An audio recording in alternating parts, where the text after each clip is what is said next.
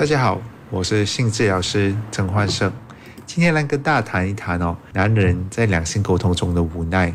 讲到两性沟通啊，很多时候呢，很容易哦，也忽略了其实男性在性爱的过程当中的很多的难言之隐啊。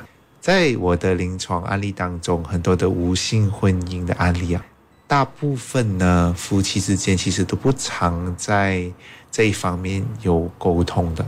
那哪怕是生了小孩哦，哦，我们都以为说哦哦生了小孩，那理应上他们的性生活应该是很好很美满的才对。其实殊不知啊，这不完全的正确啊，有小孩。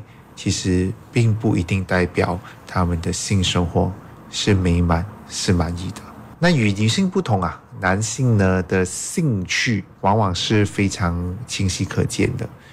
那是否勃起呢？很多时候就成为了男性在是否有性的兴趣里面作为一个很重要的指标。那在传统的价值观里头，男性其实被赋予在性爱中做带领者的角色。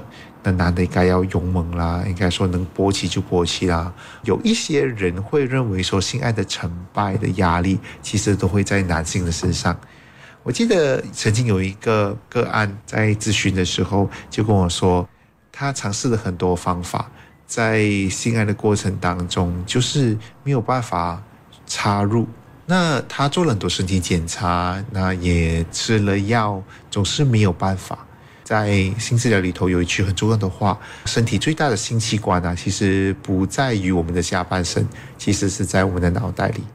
所以我一问之下才发现呢，他有一种很强烈的男性主义的思维。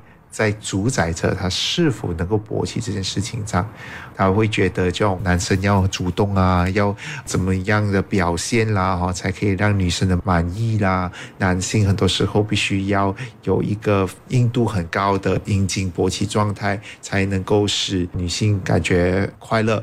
哦，那碍于这样子的心态呢，就很容易造成这些焦虑。那这个时候呢，我就当然非常鼓励他和伴侣在性方面进行一些讨论。我们可以讨论些什么呢？第一，我建议可以讨论彼此的性喜好。你其实你喜欢什么？我喜欢什么？是不是可以放下自己，放下其实性爱都完全只是靠自己来注定成败这个压力，然后呢，去看清楚其实性爱能够成败，是否对方也。其实参与其中呢？那如果我们让对方其实也参与在我们的性爱的成败里头的时候，那我们的压力会不会更少？做爱起来是不是其实更轻松呢？好，这个就让大家去思考。如果可以的话，就实践。一段关系如果要走得长远，就要建立有素质的亲密关系。爱要幸福，马来西亚首个性教育节目，邀请医生、性教育工作者、心理辅导师陪你从心理到生理学习健康与正确的性爱态度。每逢星期五上午十点至中午十二点，爱 FM 爱要幸福，我是关爱你生活的敏明。大家好，我是性治疗师曾焕胜，欢迎回来。那第二段呢，我想跟大家讨论。男人在两性沟通中的无奈，第二种无奈，那就是自慰这个课题。那在我们一对一的两性的生活当中，其实我们都知道说，嗯，一般上的情况下，男性的性需求会来的比女性高，因为女性碍于有生理周期的关系啊，那一般在排卵以后，那雌激素就会慢慢的下降。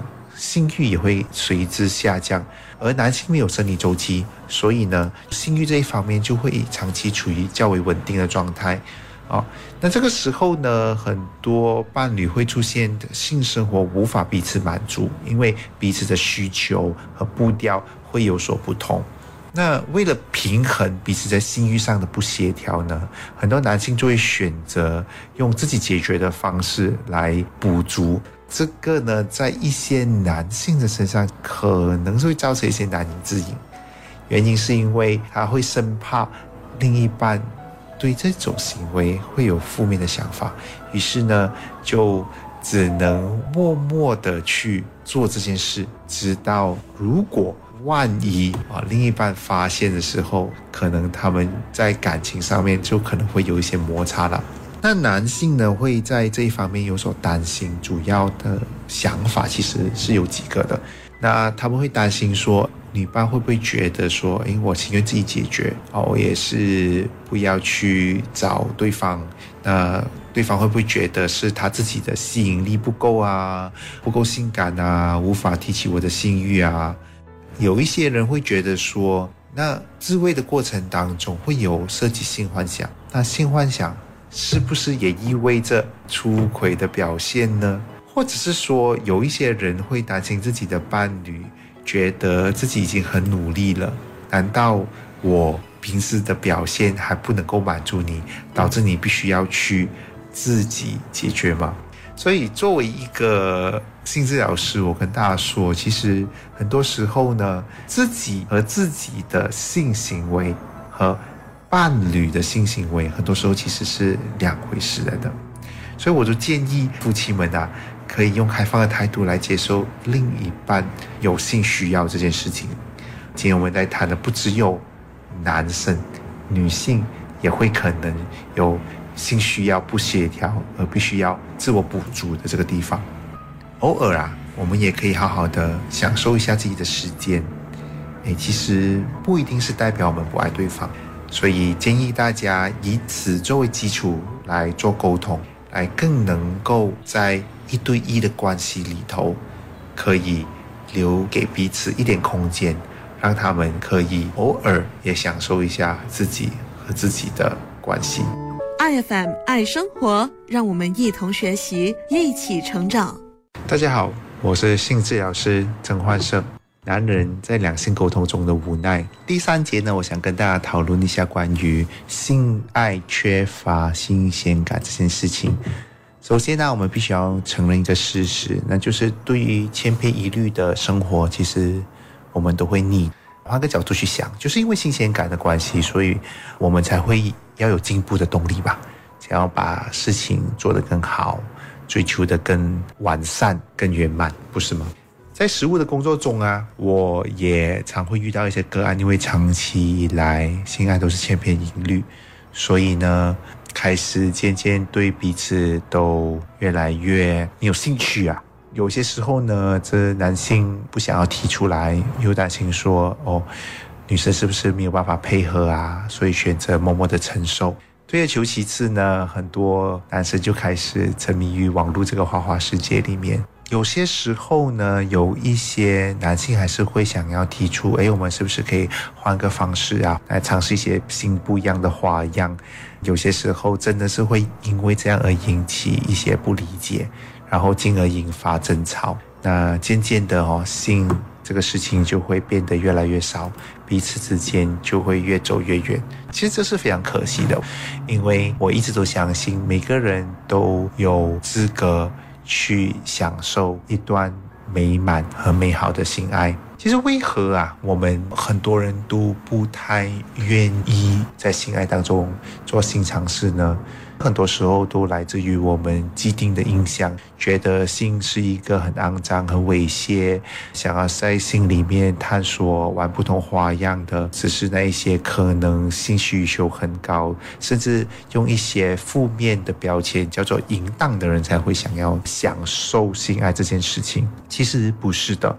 我觉得在一对一的关系里头，其实我们被赋予一个身体，那这个身体其实如果能够享受性爱的话，那我们是不是更加应该珍惜和感恩，然后在跟我们的伴侣之间可以开始尝试一些好玩的事情呢？所以在这里啊，我非常的鼓励大家，好好的去享受。把性爱这件事情从一些很肮脏、很淫荡和猥亵，转一个想法，想一想，诶，其实性爱是不是可以很好玩？今天我在跟这个世界上独一无二、唯一可以跟我一起玩和探索这个环节的人，就在我面前，这实在是多么的难得。那我们是不是可以好好做些什么，让自己的身体和让自己的感情更上一层楼，更有深刻的体会呢？